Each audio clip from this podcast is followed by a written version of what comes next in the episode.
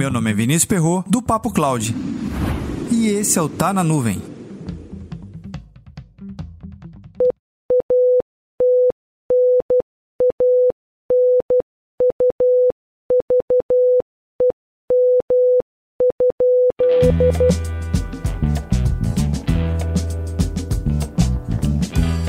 O que você tem ao juntar o espaço de comentário dentro de um código e o comentário baseado em código Morse? Qual o resultado disso?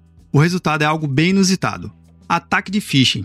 Exatamente isso. Você tem um espaço dentro de um código que você pode comentar e ao invés de você escrever um código bem explícito, você coloca código Morse. Sim, código Morse. Uma tecnologia ou um recurso desenvolvido em 1835, fazendo frente ou ainda fazendo uso nos dias de hoje na era da computação, mais ainda específico na era da computação em nuvem. Eu acho bastante curioso esse tipo de combinação, coisas totalmente diferentes combinando com um propósito, mesmo que esse propósito seja algo totalmente ruim e que não faça sentido, né? Tem uma série na Netflix que vale muito a pena você assistir. É O Arsenal dos Espiões. Dois episódios em particular: Comunicação Codificada e Desvendando Códigos. Vale muito a pena você associar o que está se falando lá naquela série com um código Morse dentro de um comentário numa linha de código. Ao longo dos anos, conseguimos perceber que a sofisticação dos ataques vem melhorando e aprimorando cada vez mais, com o uso da computação e outros meios. Mas ainda existem métodos mais simples possíveis que fazem muito mais resultado, no caso, causam muito mais efeitos do que algo muito mais rebuscado.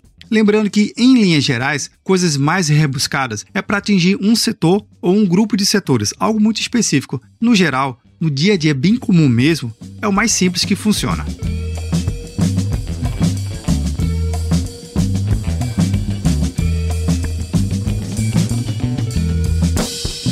Você, já viveu algo tão simples e banal que poderia ter evitado com atitudes mais simples ainda? Comenta lá no nosso grupo do Telegram, bit.ly barra Telegram. Uma outra reflexão que cabe nesse momento, devemos continuar investindo em soluções sofisticadas? Sim, a resposta é bem direta, mas também devemos investir em soluções simples, que é a cultura e a informação ao usuário.